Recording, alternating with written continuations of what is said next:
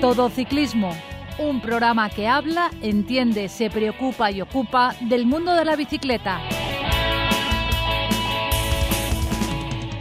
Muy buenas tardes, esto es Todo Ciclismo, un programa que habla, entiende, se preocupa y ocupa del mundo de la bicicleta. Todo Ciclismo. Recibir un saludo de Sari Zorio que hace posible que desde el control técnico llegue hasta todos vosotros este programa. Y, de José Villena, quien nos habla, desde la 102.5, Universidad Politécnica de Valencia Radio. Damos la bienvenida en el programa de hoy a don Francisco de Casa. ¿Qué tal? ¿Cómo estás? Muy buenas, Pepe. Y a don Francisco Frank. Hola, buenas tardes. Automovilista Modera tu velocidad al adelantar a un ciclista. Ciclista. Es conveniente que salgas siempre que puedas en grupo. No te olvides visitar nuestra web todociclismoradio.com.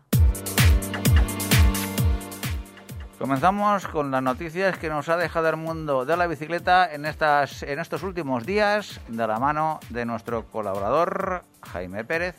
En el Campeonato Autonómico de BTT, en categoría LT, se ha impuesto Adelino Moy del Xavier Bike.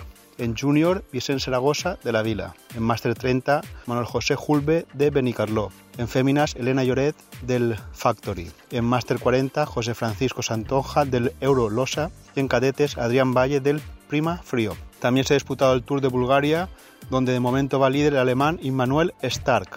Y en el Tour de Sibiu, en Rumanía, va líder Aleotti del equipo Bora. Adrián Mora, español, del Boresberg, va 18avo. Automovilista. Los ciclistas siempre salimos perdiendo. Por el bien de todos, cumplamos las normas. Ciclista. No sueltes nunca las manos del manillar. Síguenos en Twitter, arroba todociclismo UPV. Primer eh, día de descanso en la edición del Tour 2021. Han pasado cosas, don Francisco Frank, han pasado cosas. Pero además, Paco, vamos a alucinar, ¿no? Porque una semana, solo llevamos una semana de tour, ¿no? Bueno, yo creo que el tour ya se ha acabado. El tour solamente eh, se puede desbancar al que está por ahí delante ya con cinco minutos si se cae o tiene una desgracia digestiva o una enfermedad, porque para mí el aliciente se ha acabado. Fíjate, los, los contrincantes que optaban al podio o, van a más de media hora o están en casa. Con lo cual quiere decir que mm, vamos a hacer una analogía entre el pasado Giro. El pasado Giro es mucho más duro que este, vamos, como tres veces más duro que este Tour. Para es que este se corre de forma diferente, hace mucha más calor, encima llueve, eh, ha pasado de todo en este tour, pero el Giro se acabó en la etapa de Montalcino del rato cuando vimos que Benepul ya no podía seguir a, a Ghana, bajando, y vimos que no tenía enemigo eh, Bernal. Eh, con el equipo Ineos, pues oye, fue trampeando, la etapa reina la ganó, pero al final, oye, un minuto y medio, ¿sabes? Con muchas dificultades llegó y ganó el Giro. En este caso no se ve eso, se ve un, uno uno que es extraterrestre, eh, con 22 años, que es Pogachar, y sus posibles contrincantes o están en casa o están a más de media hora. Entonces, eh, tiene un equipo arregladito, apañadito, no es ni el cuarto ni el quinto mejor equipo del Tour, hay cuatro o cinco equipos mejores que él, y que le acompañan pues, eh, hasta donde pueden y cuando viene el momento de la verdad no necesita equipo. Vamos a ver cómo le sale, porque ganar un Tour que estamos en la etapa octava o novena y son 21 sin prácticamente un equipo solvente para las grandes gestas, pues es, una incógnita. El año pasado, sin equipo le salió bien. Como no era el enemigo número uno, era el dos, se confiaba que podía quedar en el podio, pero no ganar. El equipo Jumbo le dejó hacer. Hizo unos, unos, segundos en las llegadas y, le bastaron la última contrarreloj para desbancar a, a Roglic. Este año es diferente. Este año todo el mundo sabe que es un extraterrestre. Corre a lo Bernard Según cuentan, Bernard en los últimos eh, tours que ganó, hacía esas cosas. Cuando faltaban 40 o 50 kilómetros, estaba más fuerte que los demás y se iba con dos puertos por delante y ganaba y sacaba 4 o 5 minutos. Este ha hecho lo mismo. Eh, ¿Le pasa la factura? Se caerá, tendrá un desfallecimiento, un error en la alimentación, una emboscada terrorífica, que no creo. Pues bueno, está por ver. El único aliciente que tenemos en este tour ya es ver cuándo y dónde falla Pogachar, si falla. Pero yo creo que este año está ideal para una pereirada. Que entre el resto de equipos se lo monten, se haga una escapada, se coma todo el marrón el equipo de Pogachar. Está ideal, o sea, ideal porque es el único y el insuperable. Espero que nadie se ponga a ayudarle y se pueda conseguir alguna cosa. Yo lo veo posible, Sí, tú no. Me, sí, sí, me parece bien lo de la pereirada, porque la pereirada es junto con la caída o el accidente y tal, que no queremos nadie. Lo único que puede pasar es que en alguna etapa tonta, una, una escapada bidón, de los que se llaman así, pues oye, alguien que esté a menos de 20 minutos, y los hay bastantes, porque sin, sin ir más lejos, ayer apareció un, un, un actor en escena, que es O'Connor, que es el que ganó, que a falta de 30 kilómetros iba a 9 minutos de, de Pogachar y era el líder virtual de la carrera. Luego ap- apretó el pelotón y lo recortaron, pero va el segundo a dos minutos, creo, ¿no? Es- Dos minutos, un segundo. Dos minutos, claro. O'Connor es un tío de 25 años, es un nuevo talento que, También es de los nuevos. que nadie habla de él, pero bueno, corre en un equipo francés, el Citroën, AG2R se- y tal, y, bueno, mm, a lo mejor este es el enemigo a batir. Es que no lo sabemos, porque este no sabemos nada de él. Sabemos que subió muy bien, que subió el puerto de los puertos últimos lo subió muy bien, fue dejándose con el ritmo que impuso a Higuita y a este ya A Nairo y a- a Nairo Quintana, y lo reventó y bueno, llegó mm, sprintando a meta con mucho poder. Este está mucho más fuerte que todos los contrincantes virtuales que tenía Pogachar. Este subió con una solvencia enorme y, y va y va a nueve minutos. Quiere decir que los días anteriores aguantó. Va- Vamos a ver qué pasa. Yo creo que es un tour de incógnitas y a esperar a ver qué pasa. Y la, la que tú dices se puede producir. Si queda terreno, sobre todo en etapas in- intrascendentes, que se vayan, hay una etapa llana de esas tontas, y se vayan a media hora y nadie quiere tirar, porque bueno, yo tengo equipo y me lo guardo, que yo no tengo un equipo hasta allá, es verdad que el UAE no es un equipo mm, muy, muy interesante. Pero, pero además este año tiene más posibilidades de pasar porque otros años estas arrasadas igual quedaban a falta de una semana y todos querían luchar por el quinto puesto, por el cuarto, pero ahora estamos demasiado lejos para estar luchando con eso. Entonces confiamos, yo Sí, sí. En que nadie le haga la carrera a Pogachar y de esa forma se pueda producir alguna historia Pues sí. de ese tipo. Eh, habrá que seguir al O'Connor, a ver qué pasa, si es flor de un día o es una persona que está, está fuerte, porque a mí este, este trío de etapas que hemos pasado de fin de semana, aún, aún no siendo muy duro, sí que me sorprende porque la debacle vino el viernes. O sea, todos estos procesos de abandonos y tal fue porque la etapa del viernes era la etapa más larga del siglo, 250 kilómetros, y los últimos 100 tenían el perfil de una clásica. Lo comparaban incluso al Tour de Flandes. Sí, sí. Los muros no son tan importantes, pero oye, tenía un montón de muritos al final, 250. Fue la etapa donde los, los primos hermanos Van Aert y Van der Poel entraron en meta y se pusieron delante, que fue una gesta interesante. Y lo noticiable del Tour está en que esos dos llegaron a la séptima etapa, pues eh, el primero y el segundo, estaban por ahí. Entonces, eh, en esa etapa se trabajó mucho los equipos y llegaron reventados a meta. ¿Qué pasó? Sí, pasó factura al día siguiente con la etapa reina de los Alpes, que esa era realmente dura, la del sábado, donde tenían que subir dos puertos encadenados con pendientes de cerca del 9 y eso ya acabó con el más pintado. Es decir, a partir de ahí ya nada. Y la etapa de ayer, pues oye, era una etapa llevadera, yo tengo que decir, del puerto de Tignes, que es desde Bourg de Saint-Maurice, donde, donde está la subida a los Les Arcs, donde, donde Indurain perdió por primera vez la etapa. De ahí se sube, en vez de en dirección a Les Arcs, se sube en dirección al puerto de Liserán y se sube mm, por la- lo que fue en aquel momento en el tour fue la cronoescalada de la Val d'Isère. Entonces se llega a la Val d'Isère, a la presa de Tignes y luego se- en vez de ir a Iserán se va a la derecha a Tignes. Entonces, yo esa etapa la he subido hace 20 años y fui con mi hijo con 13 años. Eso quiere decir que la subida de ayer, sin ser nada del otro mundo, del otro mundo, acabó con muchos. Y es que las fuerzas están ya a, a- ralentí, ya no quedan fuerzas.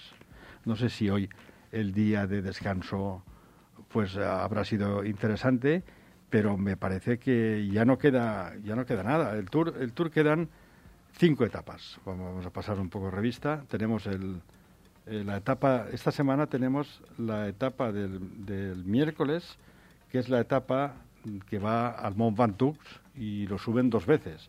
Claro, qué lástima de etapa. Lástima de etapa. Yo esta etapa la, la veía con Roglic y con Sí. Disputando eh, el Mont Ventoux. Pero vamos a ver, yo ahí ya veremos qué pasa. ¿eh? Y luego tenemos la etapa, etapas llanas y trascendentes, hasta que el domingo siguiente se llega Andorra. Y Andorra pues suben otros puertacos largos sin pendientes hasta Beixalí, que está bajan a Encamp. Es una etapa de tres estrellas que podía ser bastante interesante, pero no vemos contrincantes. Y ya la semana siguiente, después del día de descanso, empieza pues la dupla del Pirineo, que son etapas de cinco estrellas, que son las más importantes, que es la etapa que acaba en Le Portet, etapas, etapas cortas, y luego la siguiente, que es el Tourmalet y Luz Ardiden. Qué desperdicio de un par de etapas fantásticas, que es de lo mejor que se ha hecho en el Tour. Espérate, espérate, no lo des por perdido Bueno, todavía. Vamos a ver, si viene, si viene un Pereiro o una escapada que se pone delante a alguien insospechado y lleva muchos minutos, oye, el aliciente será ver cómo se le va comiendo el tiempo.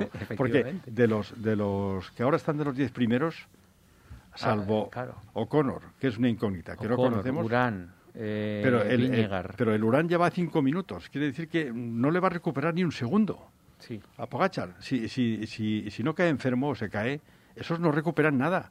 Ni, ni Carapaz, ni, ni, De Carapaz no esperas nada, No. ninguna gesta que, que No, sí, ya lo ponga viste. en aprietos a, sí, ya a lo viste- Pogačar. Ya lo viste ayer. Ayer intentó recuperar un poco de tiempo Pogachar con su equipo. Pusieron a, a tirar a Jeren Thomas. Bueno, con la idea de descolgar a un, a un contrincante que le pudiera pisar el podio. Y bueno, el otro iba detrás tranquilamente y se vio un poco eh, agredido eh, por el gesto ese de Lineos y se puso delante otra vez Pogachar a un ritmo que ni siquiera atacó. No lo pudo seguir nadie. Es que a ritmo normal de globero, que digo yo, no le pueden seguir. Sí, sí. No necesita atacar. Se, ha- se ha visto ahora mismo, ahora mismo para mí, eh, el gran fracasado, con diferencia, de, del Tour 2021 es el equipo Ineos. Porque al equipo de Ineos, eh, la, la- la- la nómina que tenía de, de corredores es impresionante. Es decir, la partida en el Tour del 2021 eh, es que tú coges corredor por corredor y tenías cuatro posibles ganadores del Tour. Yo sigo pensando que la pueden armar bien gorda, los de Lineos. ¿eh? Mm, Hombre, como equipo- Lo han intentado. Ya, ya, lo, han- ya lo han intentado, pero no han podido. Como equipo es más fuerte. Lo que pasa es que Sí. no, tiene- no tienen líder. Un, un líder solvente. Pero vamos a ¿No ver. lo tienen? Es que, eh, es que tú ten- vamos a ver. eh, eh, Richard Carapaz, que ahora mismo está quinto de la general, está a 5 minutos 33 segundos. Luego eh, tenemos a, a Geraint Thomas, que está a 39 minutos 42 segundos.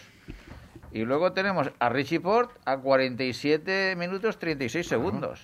Esos ya ni, ni con Pereirada se acercan. Esto, claro, Eso todo, todo esto eh, te, te estoy hablando de, de Lineos. Y, y- y el Tao Geogard también está a media hora. Entonces, todos esos son muy buenos, pero ya se han quedado sin líder. El líder que tienen es Carapaz. Y Carapaz no está ni siquiera a la altura de disputar nada. Como mucho puede aspirar a hacer segundo con Rigoberto Urán. Y no queda nada más.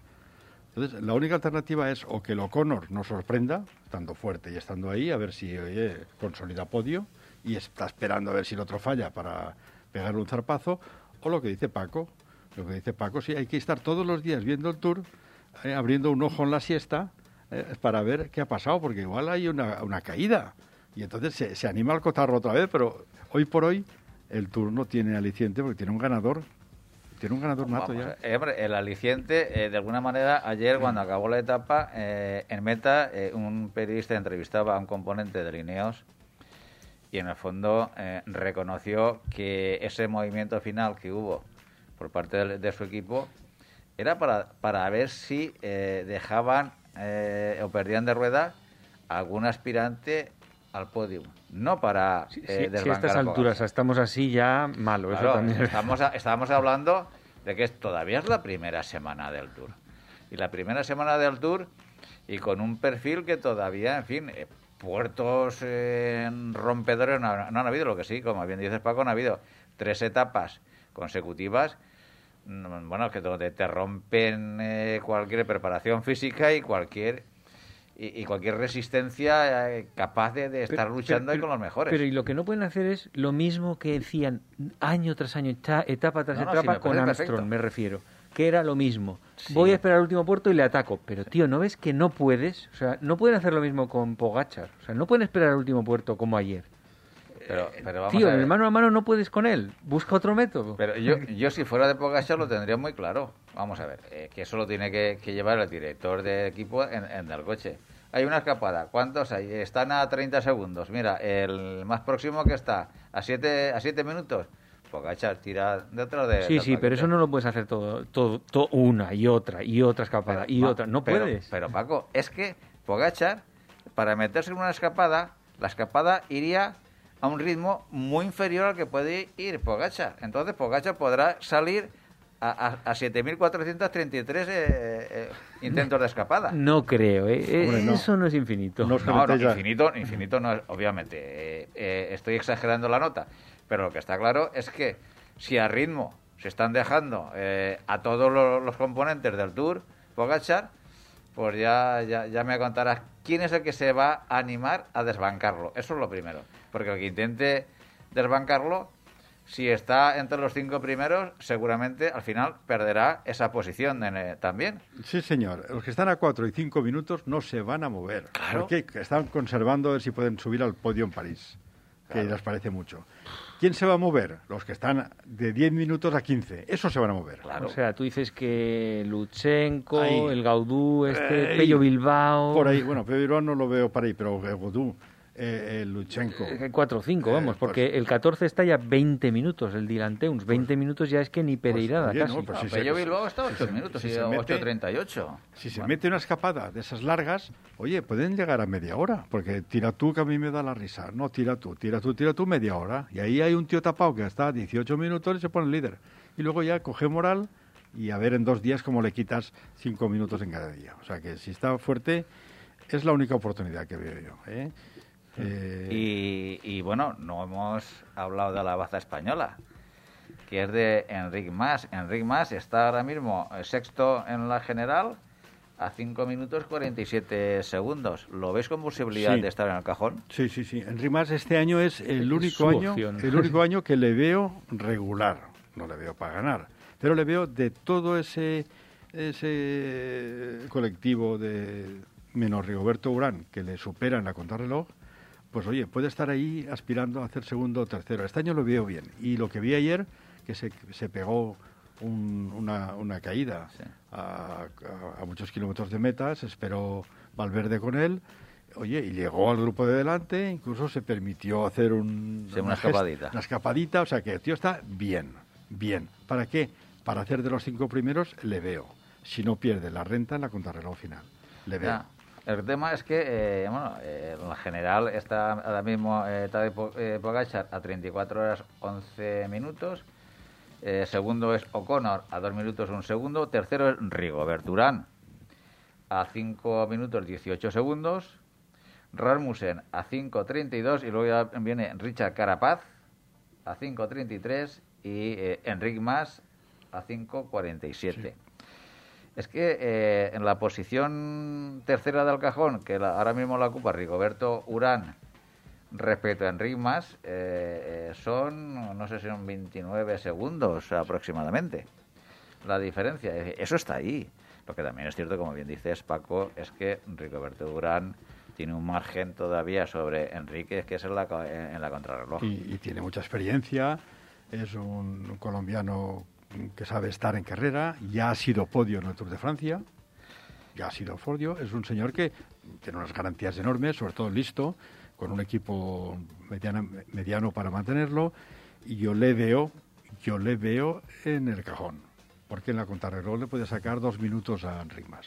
Sí. Entonces yo le veo en el cajón si no falla. Y este es el que no va a dejar moverse Pogachar, porque sabe que este es muy duro en las etapas duras de los Pirineos este puede tiene fuerza para hacer algo, no para estar a su altura, pero si se le dejan ir a siete minutos a Rigoberto Urán ya no le quitan de delante, ¿eh? Ese es un, un abuelo, ¿eh? Ahora Sí, mismo, pues tiene visto el panorama. Tiene Bueno, ya, ya. 30, no sé si- 34 tiene. 34 y para ser colombiano es eh, Matusalén, porque los colombianos de más de 30 andan poco en general, Sí, sí. andan hasta los 28, tenemos el caso de Quintana y, y ya está. Yo creo que cuando tienen 30 ya no corren igual que los europeos. Eh, hombre, eh, yo veo eh, ahora mismo en el cajón está, obvi- obviamente, salvo catástrofe mayúscula, eh, Pogachar. O'Connor, yo he visto que, bueno, eh, hasta ayer tenía nueve minutos perdidos con, con, con no, la es, cabeza, con que, no, Pogačar. que no es nada. No es nada, pero eh, ya te dice que la regularidad está ahí en un puntito por debajo de, de los de los Rigoberto, de, de Richard Carapaz, incluso de Enric Mas, con lo cual yo igual en Pirineos, o no, si no es antes, y vemos que puede podría bajar. Ahora, Rigoberto Urán, eh, Richard Carapaz y Enric Mas, con permiso de Rasmussen, yo creo que estarán ahí dándose bofetadas por el, por el podio. Y Richard Carapaz, lo único que puede hacer es él solo perder el podio. Si intenta un día y Pero es otro... capaz, ese tío es capaz Sí, de pero- perderlo, le da igual, yo pero creo. eso- ¿eh? No, que- no, ¿tú no, crees que vamos no? a ver. A él no le da igual y a su equipo menos. Jugársela al, el todo por el todo, Carapaz lo puede hacer solo en una etapa, que es la etapa de Luz Ardiden, Tourmalet Luz Ardiden, que es la penúltima, luego queda la contrarreloj. Y ahí ya sabe lo que hay. Entonces, ese día puede quemar sus naves y, decir, oye, o voy al podio o me caigo. Ese día. No le veo atacando antes porque esto es muy largo y puede perder hasta la camisa. Sí, sí, pero, pero vamos a ver. Para que, imagínate que al final eh, Richard Carapaz queda, queda tercero. Para Lineos debe ser un fracaso mayúsculo. Pues sobre todo por el presupuesto que maneja y, que eh, en fin, la cita más importante a nivel mundial sea el Tour de Francia y que quedes tercero, Bueno, tiene yo, posibilidades yo de como tercero, director ¿eh? deportivo me, me preocuparía y mucho. Estará preocupando, no, estará, estará haciendo caja a ver si le hace una oferta terrible a Pogachar y lo mete en el equipo, porque es el líder que le falta. Porque Bueno, tiene, sería la leche. Oye, No sé hasta cuándo tendrá contrato este hombre.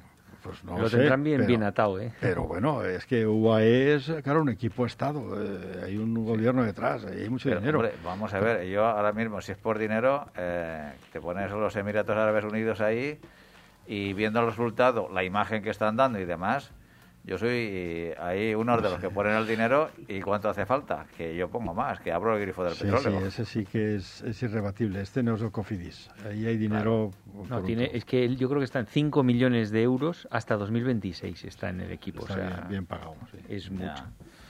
Y, y para mí, en fin, este año aquí es, es lo que hay. El- y sobre todo también la emoción que se puede ver en, en las etapas de montaña es por la lucha por el mayor de la montaña.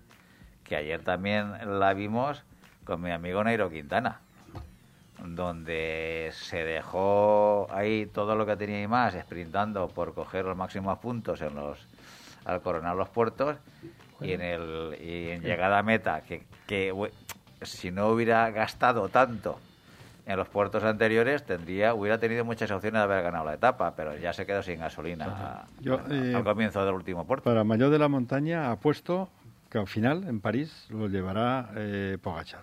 Y lo tendrá cedido a otro que será el segundo. Porque las etapas que vienen, si no falla, puede ganar. Puede ganar en Luz Ardiden, Pogachar, puede ganar en Leportet, más fuerte esas etapas. no, pero yo no creo que gane porque me imagino que habrán seguramente habrán Escapadas, escapadas bueno, historias son y muy Po- cortas, y, ¿eh? y Pogačar, si le sobra si le sobra tiempo para qué quemar tantas naves también Pues digo oye, yo eh pues para sí. batir el récord, ¿no? La ilusión Sí, del este más distanciado. Este corre de otra manera. Eh, Es que, eh, vamos a ver, si, si la única aliciente que tiene este hombre para perder el tour es que pase algo, seguramente pasará algo. Hay que estar, yo animo a que la gente esté eh, viendo las etapas intrascendentes, porque ahí pueden pasar cosas. Ahí pueden pasar cosas. No sé de qué tipo.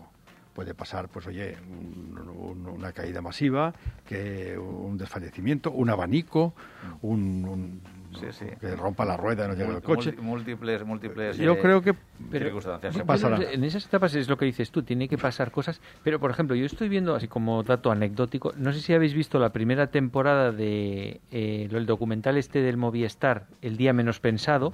Tiene dos temporadas, de la, de la temporada 2019 y de la 2020, que la están emitiendo ahora, digamos, en Netflix. Lo puedes ver y ahí se ve el interior del equipo, cómo funciona el equipo, cómo se enfadan unos con otros, la- las mentalidades y todo eso. Está bastante interesante de ver, ¿eh? Pero lo que me llama la atención es la poca confianza, autoconfianza en ellos mismos y la poca agresividad. Que digo, ostras, yo esperaba que estos tíos que son el top, el Enric Mas, el Marc, que fueran unos tíos con una confianza brutal en ellos. Y, y es todo lo contrario. Yo no me imagino que Pogachar llegue un día al autobús y diga, ay, no sé, son mejores que yo. E- Ese tipo de autoconfianza yo creo que es la que le falta. Pero ahí tiene que, que mucho trabajo por hacer algún psicólogo deportivo. ¿eh? Bueno, pero eh, las piernas mandan y en la carretera se ve cada uno lo que Sí, tiene. pero aunque no puedas, eh, yo, yo esperaba más eh, mentalidad positiva de, ostras, yo soy el mejor y voy a intentar ganar, aunque hoy me hayan ganado tres. no sé, en, en supercampeones es de esperar eso, ¿no? Sí, lo, lo que sucede es que luego la realidad es tan aplastante Ya, eso sí es verdad. que, que, bueno, ellos saben exactamente. Me, dónde- me gustaría dónde ver ese mismo documental del resto de los equipos, en el equipo de Roglic, en el de Carapaz, Bueno, a ver cómo se ve desde dentro. y ahora que has, que has nombrado a Roglic, para mí el, el fracaso de este tour es el abandono de Roglic. Pero fracaso del Tour, no de Roglic, dices. No, no, el fracaso del espectáculo del tour De las caídas y todo Exacto, es por, por, la, por la caída, la mala suerte que tuvo Roglic, que bueno, eso entra dentro de la, la propia Bueno, competición. Yo creo que la caída no es la razón de que se haya ido. La caída ayuda a irse, pero no es la razón. Porque un señor que se cae y al día siguiente hace una contrarreloj y solamente pierde 30 o 40 segundos con Pogachar, es que está bien. Porque si está mal, ahí ya se nota, ya, ya le lleva tres minutos. Luego él estaba bien. Pero lo que estaba bien, lo que no está bien es de aquí, de la perola, que es lo que están viendo todos. Pero si este chico nos ganará con una pierna. Y eso ha, desmo- ha desmoralizado a todos sus posibles contrincantes. Y Roglic dice, bueno, ya me ha sacado 40 segundos de contrarreloj, me he caído, luego el día siguiente me pongo, me pongo en el paquete y entro a, a 30 minutos, me voy. Me voy a preparar las Olimpiadas, me voy a preparar eh, eh, la Vuelta a España o lo que venga. Y, y claro, y se han ido. Se han ido sobre todo desmotivados porque tienen un enemigo delante al que no saben cómo combatir. Solamente le combate la falta de fortuna en algún evento que no es deseable. Sí. Una caída, un desfallecimiento, una rotura, un abanico, una historia de esas que, bueno, como le pasó al pobre de Simon Yates. Simon Yates estaba también eufórico en el Tour del 2018 hasta que hizo plaf en la finestre. Claro, eh, eh, yo no le veo al nivel de Simon Yates. Yo este le veo fortísimo, tiene 22 años y yo le vi, yo le vi sprintar en la bola de Cullera hace dos años en la Vuelta a la Comunidad, que le ganaba al verde. Y en Bernia, en Bernia. Le Y en Bernia, que estuviste tú, en Bernia yo lo vi por televisión y yo jamás he visto subir un tío con esa categoría. Le sacó cuatro minutos al paquete. le metió un repaso a todos. Claro, ahí, ahí veías que tenías ya un Bernardinol, un Eddy Merckx, con 22 años. Entonces, vamos a ver, la única manera de, de que le ganen es o un infortunio, una escapada de esas que mm, yo por ti, tú por mí, tal, se van y 30 minutos y luego tienes que remar en contra. Si no, el Tour ya tiene dueño, ¿eh? Oye, ¿y ¿no sorprende también Pogachar el sentido del humor que tiene el tío? Sí. Que Ah. siempre está riéndose, haciendo bromas, con- en vez de estar concentrado, serio, como suele ser. Oye, a lo mejor es la mejor manera de quitarse la presión de encima. Sí, puede ser, pero no, no hemos visto eso ni en Armstrong, ni en Indurain, ni en ninguno No, de estos. Ellos iban a lo suyo y ya está. No me. Ya. Pero es que- es una persona, eh, yo que la considero que es una persona sencilla por lo que expresa, por lo que se ve a través de las cámaras. Es una, es una persona sencilla que no es que no le dé importancia, obviamente, sino que col- lo hace con tanta eh, autosuficiencia respecto a los demás que es que, que dice, bueno, pues bien, si es que tampoco hay que emplearse más a fondo, porque cuando se emplea a fondo es que le, Sí. le saca un día y medio al segundo. Sí, además no, no tiene, no tiene mala leche. No, No, no es como. Bernardinol, que es así como Fiñón, que son eh, terroríficos. Este es bueno y deja, deja ganar, ¿Sabes? Tú tiras y, y tú te llevas la bonificación, no me hace falta, va sobrado. Sí, sí, sí. Va sobrado. El Ahora- otro día batió el récord de ascensión del Col de Rome, ese en el que atacó el, segun- el puerto anterior a Meta, Sí, donde sí, se sacó. sí. Ahí batió el récord de ascensión. Claro, que es lo- que eh, pasaba todo el mundo. Sí, que lo tenían antes los hermanos Sleck y Contador, un día que iban Pues- los tres ahí. Es que le- les pasaba como si estuvieran parados. Una era, era una cosa que a mí me pasa este, como me pasó el tercer puerto, o el segundo, un puerto de, de primera categoría con unas pendientes medias de nueve y pico, y yo me, me voy a casa y me pongo a llorar debajo de la cama. ¿Qué es lo que pasó? Le vieron pasar por allí y ya, pues, oye, ¿para qué vamos a pelear? Vamos a ir al paquete a media hora y a Pero casa. lo, lo que yo pienso es decir, imagínate, imagínate la evolución de Pogachar del año pasado a este.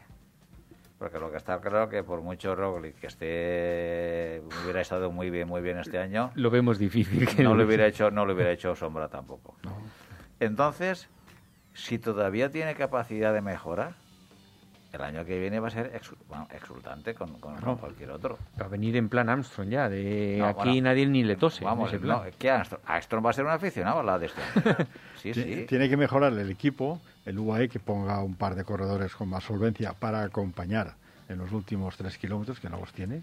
No los Sí, tiene. Ayuso, ya lo que faltaba, otro fiera más. Ayuso ha fichado. Por- Sí, ya sí, es- ellos, por está eso. en el UAE. Pues el año que viene lo llevarán a sí. probarlo, claro. Porque está empezando ahora a correr ya en competiciones profesionales, porque hasta ahora, bueno, que ganó el Tour del Porvenir, ha hecho alguna carrita más, pero bueno, ahora El ya va a Giro de empezar. Italia, ¿no? El- El lo Giro- ganó, ¿no? El Giro de Porvenir de Sí. Italia, el Tour del Avenir, que también es el Tour del Porvenir, y el, bueno... el Giro, y- perdón, he dicho el Tour, el Giro. Mm. Pero que el tío está capacitado para responder bien en etapas, en, en vueltas, al menos de 10 o 12 etapas, que son esas.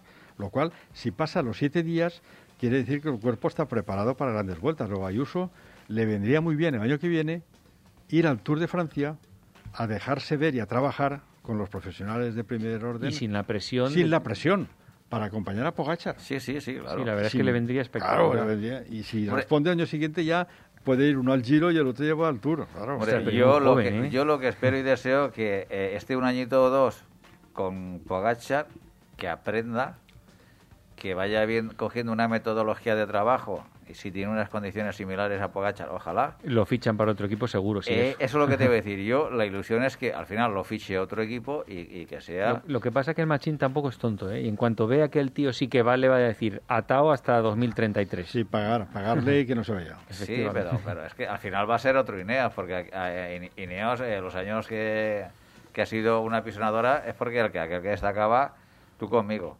Y tú ponte detrás de este, que para eso te Sí, pago. pero estos no los han fichado, han salido de ellos, ¿eh? Sí, sí, Ah, sí, los ha sí. ido encontrando desde muy jóvenes el, No, no, el eh, machín. Sí, sí, está claro. Pero bueno, que al final, eh, Ineos lo único que ha hecho es que con el talonario encima de la mesa ha ido comprando todos los valores del ciclismo nuevos que salían. Mm. Y entonces, eh, ¿contra quién ibas eh, tú en un Tour? ¿Ibas a luchar el Giro o la Vuelta? Si todos los tienes tú.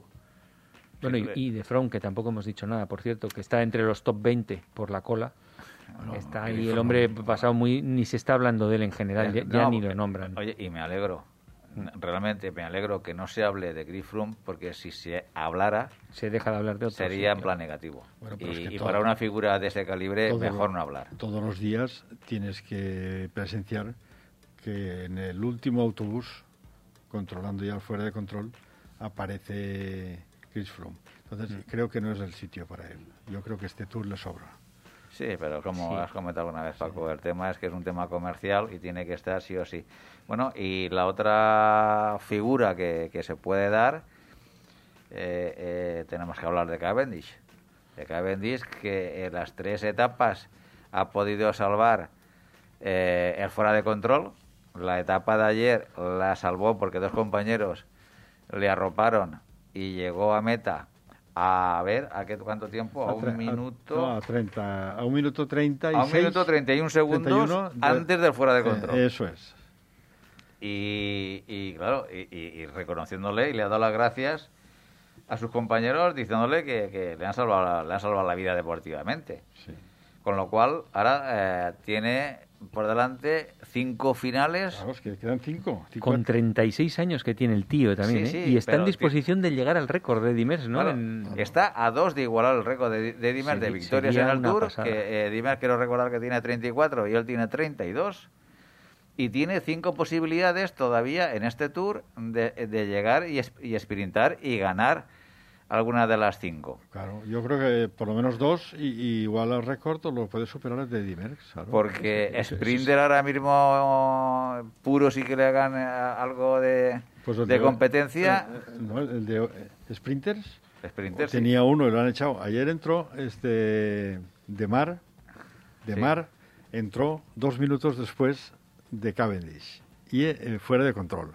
Y claro, estos franceses tienen la mala costumbre de poner en la línea de meta, en el display enorme que tienen allí, eh, pues poner el tiempo y el, un reloj en el que ponen fuera de reloj, HR, eh, fuera de reloj. Entonces, están marcando y ya la gente que está allí eh, aplaude a los que llegan antes de cierre de control y los que llegan después les apuchean. Que encima le pegaron una pitada a los cuatro o cinco que llegaron al final y, les han echado. Yo creía que iban a repescar a Demar, que es un sprinter francés, y no lo han repescado.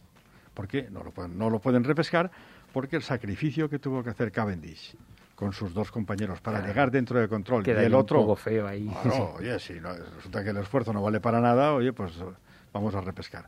Solamente se repesca cuando influye la cantidad, que ya son 80 tíos allí fuera de control, porque los sponsors se, se quejan de que sus corredores ya no están. Pero uno solo, uno solo lo tiran y lo han tirado.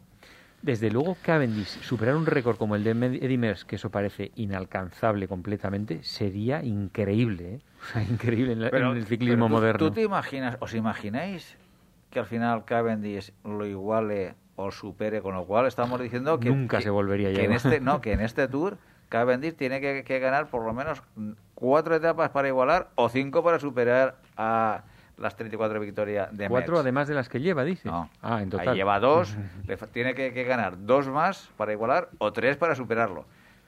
Eso es normal en un sprinter de 36 años. No es normal, pero hay que mirar quién, quién compite contra él. Es que hay tres o cuatro sprinters que no están. Uno se cayó, que es Caleb Evan, y luego faltan también eh, Gaviria y faltan, no sé, faltan dos o tres que están preparando otras carreras, no los han llevado los equipos allí, y la verdad es que no cuenta con todo el elenco de sprinters. Así todo, lo que tú dices, ganar cuatro etapas en un tour.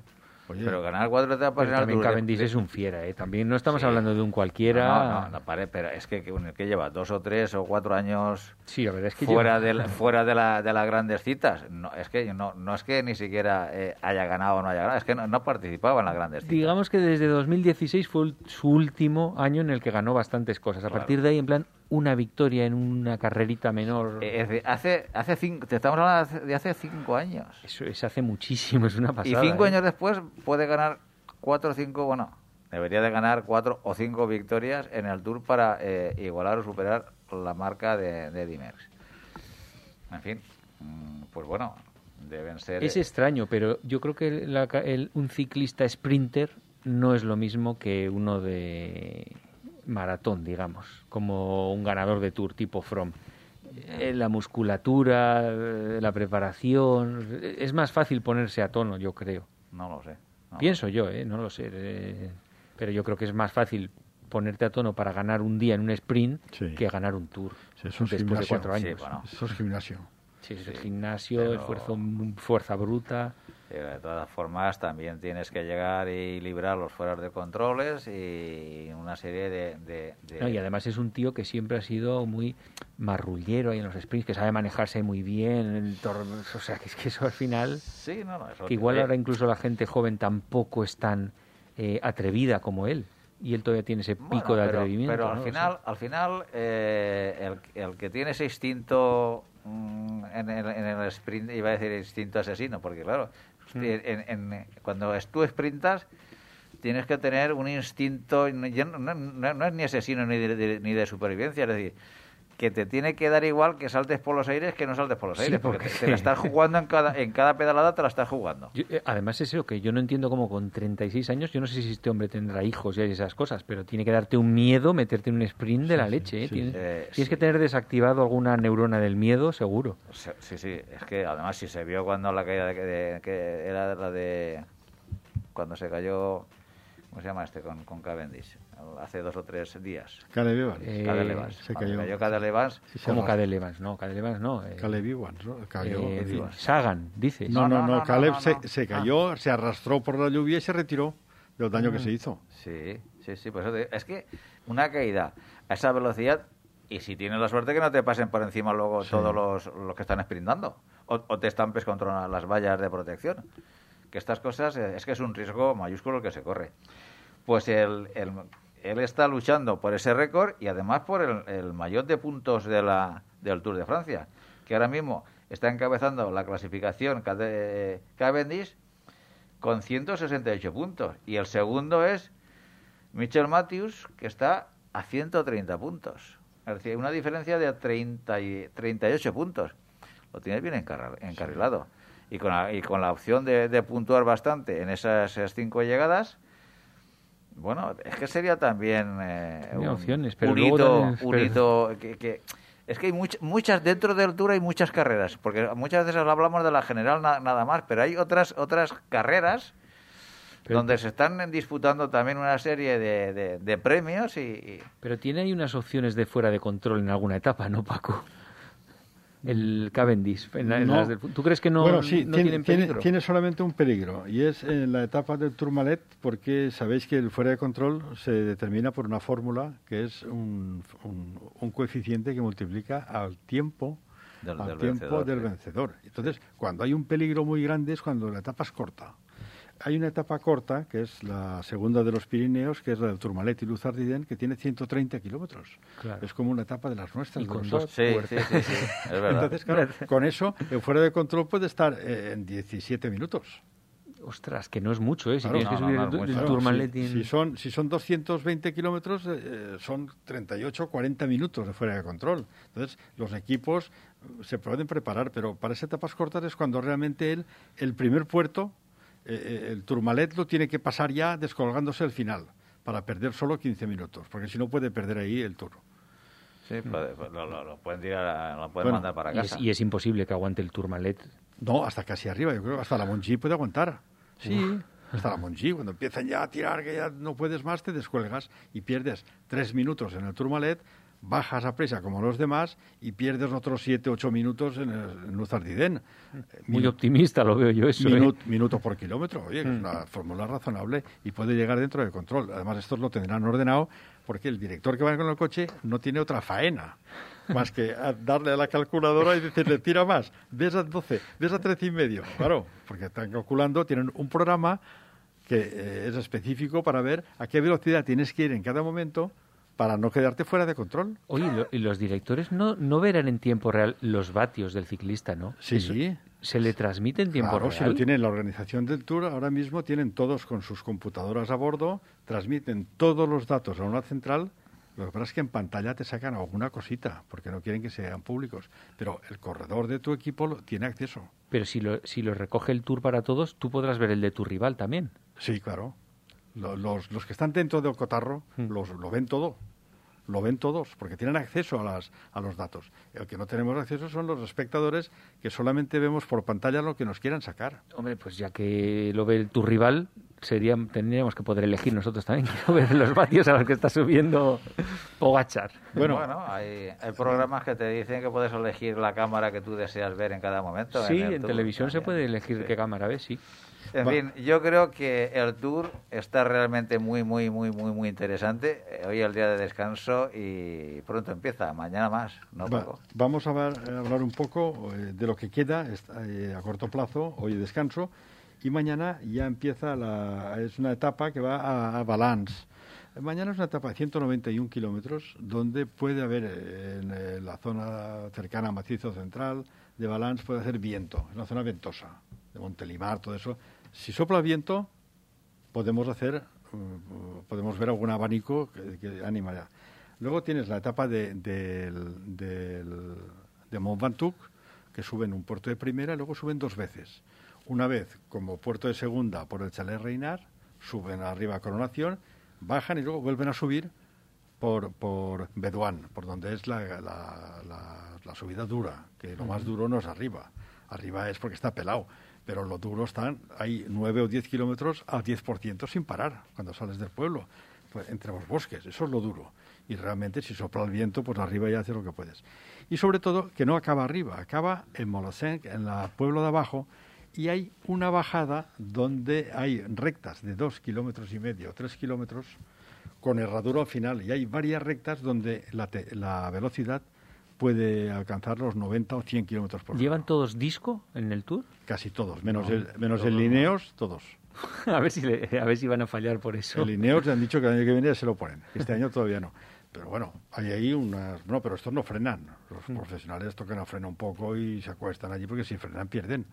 Entonces, queda eso. Y luego queda la semana que viene, la semana que viene, eh, quedan mm, tres etapas seguidas por el macizo central muy peligrosas. Una de ellas con 220 kilómetros, donde la temperatura, si, si el tiempo les pega al anticiclón del calor que estamos pasando aquí, pueden haber temperaturas altísimas que pueden hacer cambiar las cosas. Es decir, la calor de macizo central a veces acaba con uno antes que un- una etapa de los Alpes. Ojo, macizo central. Son tres etapas seguidas. Y después ya desembocas ya en Andorra y viene ya, pues oye, el, bole- eh, el- la carcasa final el miércoles y jueves de la última semana con Le Portet y con el Tourmalet. Y luego un día de, de Cavendish ¿eh? De- y, después ya viene la etapa de contrarreloj. Que, ¿Que, son que es llana completamente o no? Sí, 30 kilómetros. No tiene ninguna sorpresita No, no, no, no, hacia arriba. es llana y ahí, claro, la última, la última contrarreloj normalmente se saca menos diferencia que la primera. Díselo a Roglic el año pasado. No, no, pero esa, esa era una cronoescalada, esa Mm. fue una subida en montaña.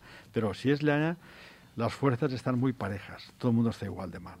Y entonces, claro, lo que podían ser tres minutos se convierte en un minuto, minuto y medio como máximo. Pero bueno, yo creo que el pescado vendido lo vamos a ver antes de llegar a la etapa reina de los Pirineos, ya habrá pasado algo. O bien por el calor, por el abanico, por la caída, por el desfallecimiento, o a saber. Desde luego, como vayan al ritmo de pasar cosas, que la primera semana nos espera mucha acción. Lo cierto es que hace muchas ediciones eh, del Tour de Francia que nos aburríamos como cosacos, pero esta edición, por lo menos la primera semana, ha sido todo un espectáculo y esperemos disfrutar del buen ciclismo que nos está dejando la presente edición del Tour de Francia. Automovilista. El claxon está bien si se usa como aviso, pero nunca para molestar. Ciclista. También es importante no ir detrás de camiones u otros vehículos que nos impidan visibilidad. Búscanos en Facebook. Todo Ciclismo UPV Radio.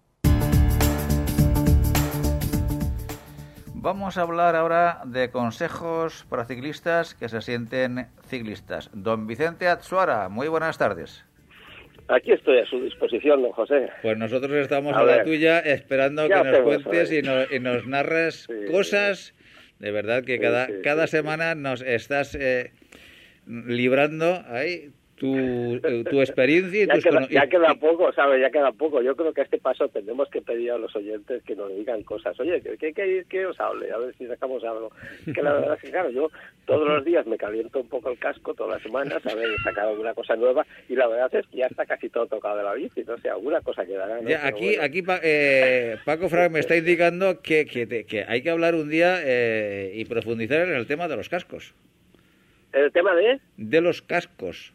Mira, pues eso precisamente tenía para hoy yo. ¡Ay, Pero qué ilusión! Perfecto, ¿eh? perfecto. Sin profundizar, que yo no soy un gran experto, pero bueno, yo aportaré mi granito de arena y seguro que Perfecto, Paco sabe más cosas que yo y entre todos podemos hacer un poquito de, de labor en esto. Pues cuéntanos, Pues bueno, los cuéntanos. cascos, como todo el mundo sabemos, efectivamente, son, aparte de obligatorios cuando se utiliza la bicicleta por carretera, es que son muy efectivos y casi Cierto. todo el mundo conocemos, o en carne propia, o a un amigo de la grupeta y tal, que se ha caído y el, el casco se le ha partido en dos. Vamos, se ha hecho como, como cuando una sandía se cae y se, se cuaja. Sí, señor. Eso es importantísimo, es porque claro, esa energía que se ha disipado rompiendo el casco y todo su, en todo su espesor, pues es una energía que no ha venido a nuestra cabeza. Y claro, ahí está, Así ahí es. está, ¿no? De poder tener un traumatismo craneoencefálico o, o, o simplemente tener un golpe que te puedes quedar hasta aturdido, algunos hasta se desmayan, pero luego se despiertan y normalmente no suele pasar nada, ¿no? Entonces, pues eso es importantísimo. Una vez di- dicho esto, empezaría por, bueno, los tipos de casco la verdad es que no entiendo mucho, porque yo pasé de, de- del casco aquel primero que yo, yo tenía incluso Pepe un casco el primero que me compré hace pues 30 años que eran unos que se hacían en España que era el corcho blanco por dentro Sí. y fuera no sé si os acordáis seguro que lo habéis conocido alguna vez llevaban una especie de redecilla Ah, o sea sí, sí, llevaba una redecilla en la cual ponía el, el nombre del casco y todas esas cosas y bajo de la redecilla lle- llevaba una gomita que la ajustaba al casco, ¿me entiendes? Fijaros eso. Luego de ahí pasó a, a por fuera que ya iban plastificados, ¿me entiendes? Que decían que claro, que el plastificado era mucho mejor porque te caías, entonces patinaba mejor y protegía mejor. Luego vinieron los que se llamaban inmolding. El inmolding aquel es simplemente que este plástico de fuera pues iba como adherido, iba, pues llamaba inmolding, solamente se hacía todo a la vez, ¿no? Con el poli- poliestireno expandido que es lo dentro, el famoso, el famoso corcho blanco, Sí. y entonces quedaban como mucho mejor. Paralelamente a eso, hubo una evolución en el... Eso fue muy importante, eso lo hemos vivido también todos, los que ya llevamos unos cuantos años en este negocio, y es el aumento de la ventilación de los cascos. Porque los primeros cascos tenían cuatro agujeros mal puestos y claro, allí pues el aire entraba malamente y salía peor. Entonces, conforme iba aumentando el número de agujeros, que final aquello parecía un panal, que había más agujeros que, que, que entre, digamos que entre agujeros, o sea que entre paredes, pues entonces iba aumentando el precio del casco, ¿me entiendes? Y contábamos, pues tiene 12, iba, no, no, ha salido uno de 14, este tiene 18, que Sí. final aquello parecía, ¿os acordáis de eso, no? Cierto. sí, y, y luego pues y luego lo último que he oído algo aunque yo por descontado no tengo ninguno es que parece que han sacado unos cascos que son de fibra de carbono yo no sé si eso será un bulo o será verdad no lo sé exactamente igual Yo, puede yo no lo conozco. Pero de fibra de carbono, si ¿Eh? acaso será el exterior que roce contra el suelo, no la parte... Sí, sí, claro, claro. Sí, no, no, no. Está, hombre, claro. Porque lo de dentro se tiene que mantener. Lo de dentro es, es el alma mater de, lo- de absorción. Pero claro, efectivamente, si fuera pones fibra de carbono, pues has contado, es, es mucho más fuerte, ¿no? Que el plástico este y en un momento determinado, pues igual aguanta, no sé, no sé. Yo no lo tengo, ¿eh? pero algo he oído yo de eso.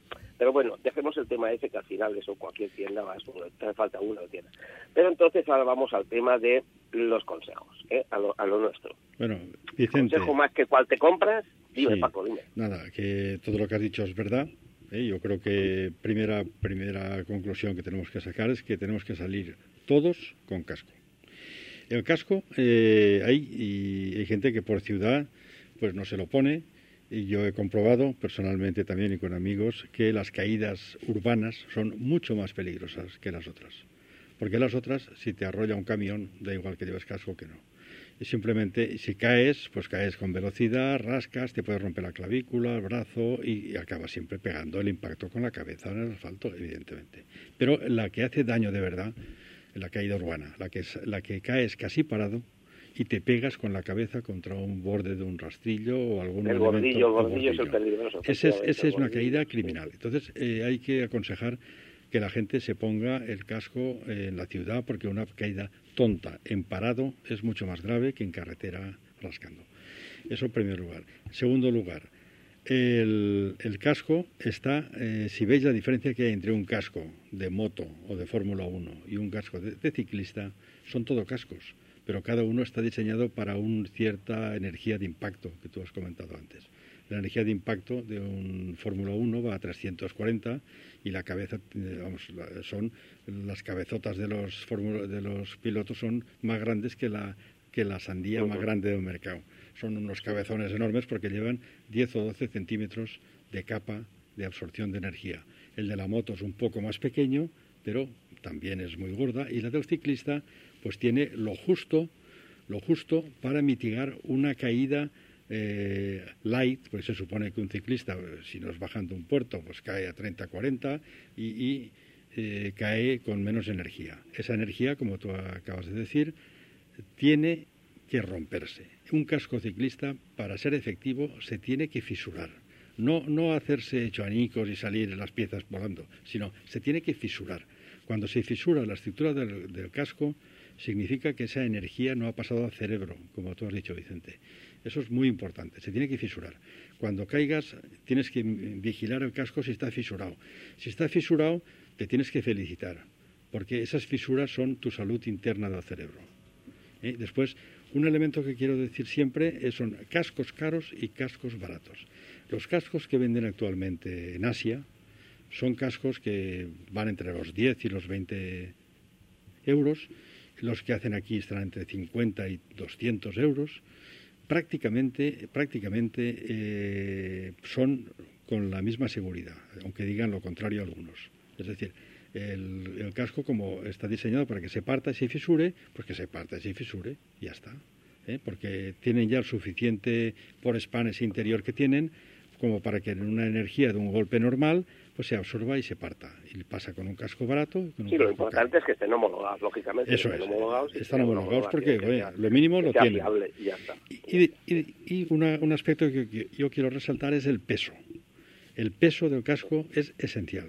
Porque tú figúrate que tú tienes la cabeza, que es una especie de ménsula que sobresale del cuerpo a través de las cervicales, y vas en una posición con las manos puestas en el manillar y la cabeza pues va dando cabezazos, está en una posición incómoda que acaban doliendo las cervicales. Entonces, al cabo de una mañana de tres o cuatro horas de, de pedaleo, tú das como dos o tres mil cabezazos.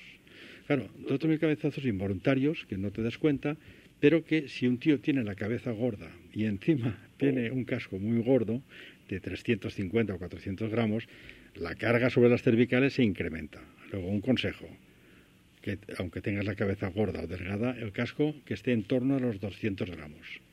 220, Sí, 190. Quizás, Paco, quizás, ¿Eh? quizás ahí esos cascos que son, que son más caros posiblemente tengan, entre otras cosas, aparte de la estética, la marca y todas las cosas, posiblemente tengan la, la ventaja también del peso. Sí, Posiblemente hombre, pesen. lo- los caros. para, son- el mismo, para el mismo nivel de protección Sí. ¿Qué tienen los caros, los caros de 250 o 300 euros, que son muy ligeros, que tienen 190 gramos? ¿Qué tienen? Pues tienen, por los agujeros, tienen una retícula, una, una- uno- un filamento, como un alambrillo dentro, que es como una armadura interior, que bueno, ayuda a que el, el casco aguante el impacto. Pero eso da igual llevarlo que no llevarlo. Si tú en vez de 190 pesa 220, la parte, la parte de la estructura estable la tiene por span, no te falta que vaya armado. Armado es porque lo hacen tan ligero que si no pusieran una, una armadura interior con un alambrillo, pues el casco con la mano lo, lo destrozarías. Exacto, eso ¿Sí? es, sí, es un, digamos una cosa añadida o, Eso es. o una Entonces, cosa ventilación, de, hacerlo tan ligerísimo. O sea, como tú como tú dices, oye, van poniendo, Exageración, van- exageración. van poniendo aberturas, cuando más aberturas en verano, mejor. Claro, claro, y en invierno, claro. pues peor, porque se te congela el bolo, tienes Bueno, que ponerte ahí una Pues vamos a ver, Paco, escúchame una cosa, es que no quiero que se me olviden dos cosas importantes porque estamos en el tema de los consejos, no nos olvidemos. Sí, sí. Esto es fundamental, fundamental, por favor, que todo el que lo oiga y si no lo ha pensado alguna vez, por favor, que se lo plantee. El casco no es para llevarlo como una gorra de guardia urbano. El casco tiene que ir bien puesto en la cabeza. Tiene que protegernos en lo posible la frente. ¿eh? El ar- los arcos superciliares, donde están las cejas, a ser posible que estén protegidos. Porque el golpe frontal en un casco puesto a lo guardia urbano, o sea, arriba España, ¿eh? Si te caes, te hundes, vamos, te hundes to- to- todo el frontal. Bien está que no nos protegemos la nariz y la boca, como le ha pasado al bueno de Fernando Alonso, que le han tenido que cambiar unos cuantos dientes. Pero efectivamente, si tú llevas el casco mal puesto, tira hacia atrás, que se ven muchos, por desgracia, así, ¿eh? Eh, el golpe frontal puede ser mortal. Ojo, por favor, mm, tenerlo en cuenta. Y una vez dicho eso, es llevarlo en buena posición y llevarlo suficientemente apretado. O sea, un casco jamás, jamás, jamás, cuando nos caemos, se nos puede salir. O sea, el casco tiene siempre que quedarse sujeto. No hace falta llevarlo que estemos con la yugular eh, colapsada, no. Pero efectivamente, si un casco, una vez puesto, coges el barbuquejo y lo tiras para adelante y se sale, lo llevas mal. No debe de salir el mentón, tiene que quedarse siempre dentro. Eso es fundamental, 100%, no que ya se me olvidara. pues, de- Efectivamente, de eso es maneras. muy importante. Y Yo- otra cosita, dime. y un detallito más que tampoco, esto es un detalle, pero es un detalle curioso. Hay cascos que tienen en la parte frontal una redecilla que no es como no es para el uso que dice Paco de que proteja la sino es anti mosquitos y anti bichos. Y eso es nos puede también salvar de un disgusto grande, porque mm, también casi todos nosotros hemos padecido o hemos visto a alguien que en una bicicleta se le ha metido una avispa dentro entre el casco y la cabeza y allí se ha montado la de Dios. Entonces, esos cascos que llevan en la parte frontal una redecilla, yo por descontado son los que siempre utilizo. Dos cositas que no quería que se me olvidaran, porque creo que son fundamentales, lo demás ya son bueno, o frulerías. ¿eh? Luego hay un, consejo que yo creo que como la gente tiene más de un casco, normalmente tienes por lo menos dos o tres, hay que tiene más, ¿no? Pero en verano, en verano que estás cuatro o cinco horas a la solana, porque tú vas en bicicleta, pero el sol sigue pegando, el sol te pega aunque vayas a prisa. Entonces, el casco, a ser posible, de colores claros en verano, así como los zapatos. Si estáis viendo también el Tour, estáis viendo que el 80% de los ciclistas en el Tour llevan zapatos blancos. ¿Por qué? Porque el zapato, aunque tú vayas pedaleando, si pega el sol en un zapato negro, se calienta el pie y se hincha. Entonces, eh, el casco es igual. El casco, si es blanco, claro, de colores claritos, el sol rebota. Si es negro, rojo, azul marino, muy fuerte, pues oye, ya no digo cuando te paras en un semáforo, pero cuando vas andando, eh, se calienta también la cabeza y eso no es muy bueno en verano. Exacto. Muy bien. ¿Algo más que añadir, don pues Vicente? Dos, detallitos, dos detallitos, que es bueno de cuando en cuando, que tampoco lo hacemos todos a veces con la, con la, sobre todo en verano, con la frecuencia adecuada, es bueno de cuando en cuando lavar el casco, ¿eh? porque el casco eh, se ensucia, suda, entonces cada uno tiene su método. Yo, por descontado, ni lavadoras ni nada a mano, entonces yo lo que hago es en un pozal suficientemente ancho, cojo lavavajillas o un gel este que sea neutro, que esté bueno, echo unas gotitas, sumerjo el casco, lo tengo sumergido un poquito, y luego ya, cuando ya está todo bien empapadito de jabón, pues con un cepillito suavecito, lo froto eh, sobre todo los, los, las almohadillas que lleva dentro, que es donde se queda todo el sudor, y después lo deja secar, cuesta abajo, y eso se queda como nuevo. como nuevo. Aparte de que las almohadillas con el tiempo también se gastan y también se pueden cambiar. Casi eh. todas llevan un velcro, quitas la almohadilla y pones una nueva. Cosas a tener en cuenta. Y eso, y no teniendo el casco al sol necesariamente, porque los cascos se deterioran como toda la vida, y con el sol más. Entonces, pues contado tenerlo en un sitio que no esté caliente ni que le pegue el sol ni nada. Y el casco, si lo cuidamos, pues nos a tiempo y hemos seguros. Chicos, pues eso es lo que... Perfecto, don Vicente. Oye, pues muchas gracias por una semana más compartir tu buena hacer en el mundo de la bicicleta con todos nosotros. Muy bien, pues nada. Te esperamos la próxima semana, don Vicente. Hasta la vista. Adiós, un abrazo. Don Francisco Fran, ¿hasta qué programa de hoy? Pues muy bien, hasta la semana que viene. Don Francisco de Casa, hasta la semana próxima. Hasta la semana que viene, Pepe. Y a todos vosotros os esperamos el próximo lunes a partir de las seis y media de la tarde y los jueves a partir de las doce del mediodía.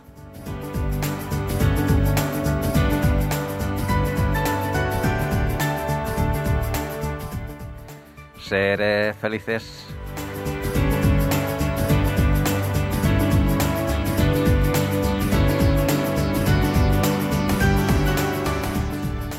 No te olvides visitar nuestra web todociclismoradio.com. Acuérdate de ponernos una reseña en iTunes.